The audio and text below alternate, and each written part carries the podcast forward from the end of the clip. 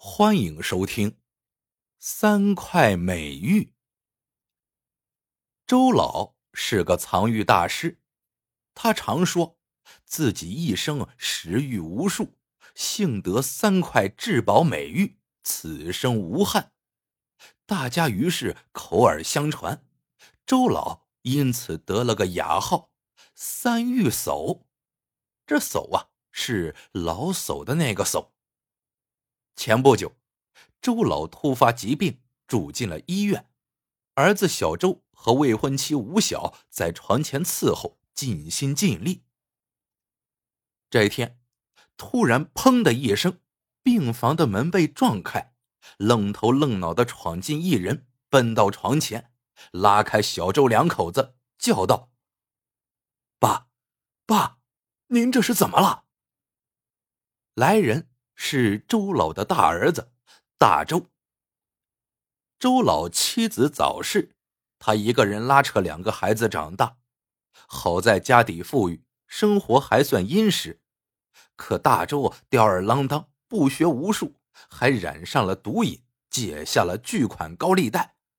周老只好到处变卖藏玉还债。几经折腾，家底也被倒腾光了，就剩下一所老宅。俗话说：“龙生九子，九子不同。”小周和哥哥那是截然不同。读书聪明努力，为人彬彬有礼，对老周也很是孝顺。爷儿俩相依为命，扶持度日。大周呼唤着父亲，见他无动于衷，像睡去一般，便站起身来，指着小周一通乱骂。小周知道哥哥蛮横无理，他不争不辩，劝哥哥多看老父几眼。大周不听，一把拽过小周，二人跪在床前，老爷子这才抬了抬眼皮。大周见状，从怀里掏出一张纸，伸到老爷子眼前，说：“爸，爸，趁还清醒，您看看吧。”原来是张遗嘱认定书，上面写着要把老宅子一分为三，前院和中院给大周，独留个后院给弟弟。其实，大周这是醉翁之意不在酒，他念念不忘老爷子口中的三块美玉，可是他一点线索也没有，他怕父亲把玉留给弟弟，就想来个鸠占鹊巢。先抢了钱中院，再慢慢搜宝。他见老爷子犹犹豫豫，脸一掉，威胁说：“爹，您要是不同意，到时候可别怪我毒。”老爷子面带难色，他知道大周心狠手辣，自己一走，他什么事都做得出来。他又抬眼看看小周，刷刷几笔，签上了名字。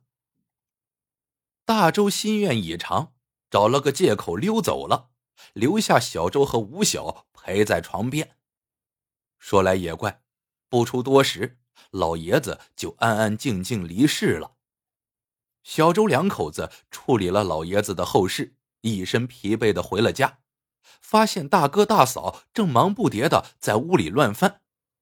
见弟弟来了，大周递过一个纸箱子，搓着手说。小子，你可别怪你哥哥，这钱中院都归了我们家了。你的这些东西啊，你嫂子都收拾出来了，以后你也别来了。对了，你看这老房子又破又乱，爹藏的三块美玉，你知道在哪吗？哥，这我怎么知道？爹常说自己有三块美玉，可谁也没见过呀。再说了。谁知道还在不在？大周一听弟弟在暗示三块玉有可能为了给自己还债卖掉了，就强忍着不便发火。他问道：“你手里拿的什么？”小周答道：“爹当时送医院穿的衣服，现在爹走了，衣服我就带回来了。”大周一听，一把夺过包。噌的一下拉开拉链，哗哗几下，衣服被丢到了地上。好你个小子，想骗你哥！大周从包里搜出一块玉坠，古香古色的。这玉我见过，爹常年贴身带着，一定是三块美玉中的一块。小周不语，大周紧紧握着玉，说道：“你坐着，我请隔壁的李叔估个价，到时候咱俩对半分。”他心想。搞清楚玉的价格，到时候编个低价糊弄弟弟，这玉就到了自己的手里了。不出一会儿，大周垂头丧气的回来了，啪的一声，他把那块玉拍在桌子上，冷嘲热讽的说：“哎呀，没想到老东西干了一辈子，竟然走了眼，老了老了，真是越来越没用了。”这个呀，是个假东西，让老子空欢喜一场。小周说：“不会吧？”大周抱怨道：“怎么不会？李叔看了一眼就说是假的，不值钱。我怕那老东西糊弄我，连去了几家玉器店，都说是假货，甚至连假的都算不上，就他娘的是块石头。”小周摸着那块假玉，若有所思。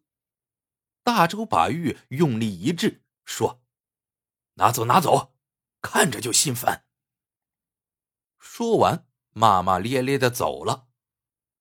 小周捡回玉，带吴晓穿过两道院门，来到了后院。这里就是他们分到的家产，叫做一方国的小园林。说是园林。不过是个杂草丛生的小院，由于疏于打理，小河道里的水早就干了。旁边有个塌了半边的亭子，亭前还突兀的立着一块一人高的假山石。二人坐在假山石边，小周掏出那块玉，握在手里。吴晓说：“你说，这玉怎么会是假的呢？老人戴了一辈子。”竟然没看出来。小周答道：“我想，这就是父亲最中意的三块美玉之一。虽然它是假的，但我知道，父亲和大哥也知道，不过大哥忘记了罢了。”吴晓听得莫名其妙。原来，哥俩小时候，大周经常偷家里的玉出去卖。父亲很是火大，为了哄父亲开心，小周就用自己攒了好久的零花钱，偷偷的在地摊上买了块假玉送给父亲，故意说是哥哥买的，为了赔罪。小周本以为父亲会一眼认出这块假玉，没想到父亲握着它，仔细端详了良久，激动的抱住大周，大叫道：“好玉呀！”真是块好玉啊！小周一直忘不了父亲当年欣慰而兴奋的表情。从那以后，父亲就一直贴身佩戴这块玉，直到临终。因为玉是小周买的，怕是哥哥早忘了这事。听到这里，吴晓一阵唏嘘，说：“没想到，这三块美玉的第一块。”竟然是块石头！哎，老爷子还是喜欢大儿子呀，不然也不会签下那份遗嘱，把那么大块地都给了你哥。小周说：“父亲常和我说，他对不起哥哥，没能好好教育他。他临走时还对我说，他要是走了，哥哥必然回来夺家产。”希望我珍惜这点兄弟情分，让着点哥哥。不过，父亲也对我不薄，这第二块美玉他就留给了我。吴晓惊讶道：“啊，什么时候的事啊？在哪呢？给我看看。”就在那份遗嘱上。小周说：“父亲嘴上没说。”是怕透露了第二块玉的消息，否则哥哥必然不会善罢甘休。你看，这个小园林，父亲取名叫做一方国，这国字边框里面一个玉字，说明玉就在这里。吴晓嘴巴张得大大的，不敢相信。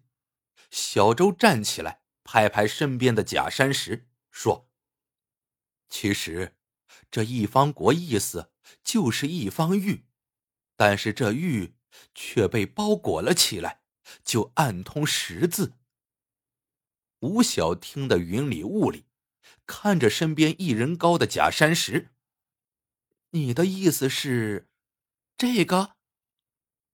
小周猜的没错，这块石头不是什么太湖石，而是一块珍贵的玉石原石，是周老年轻的时候从新疆赌石买回来的。虽然还没有开皮，但个头大，风化皮层又很薄，里面的玉质也是极品，抵得上周老所有的玉藏。他特意造了这个花园来摆放它。设了一方国的谜。从小和父亲学习玉石知识的小周，很久以前就破解了这个谜题。这方巨石就是第二块美玉。吴晓看着这块不起眼的巨石，突然领悟到周老的良苦用心。老人知道，如果说明事实，这第二块美玉定会落入大周的手里。便将计就计，签下了那份不平等的遗嘱，来保护质朴的小周。想到这里，吴晓又歪头问道：“既然前两块玉都找到了，那你知道第三块美玉在哪吗？”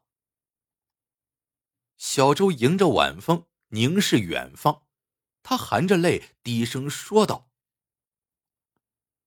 我好想父亲。”他总会带我到这里吹吹风，和我聊聊他年轻时候的事，以及我和哥哥小时候的事。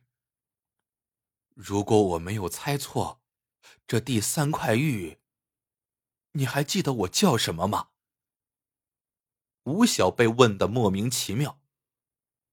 当然，你叫周玉玲，我怎么会忘记呢？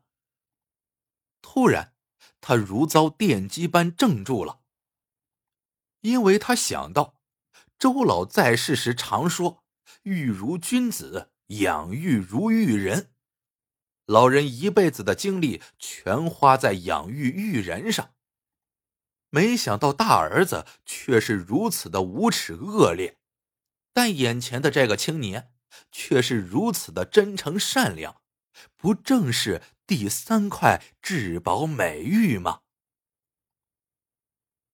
故事到这里就结束了。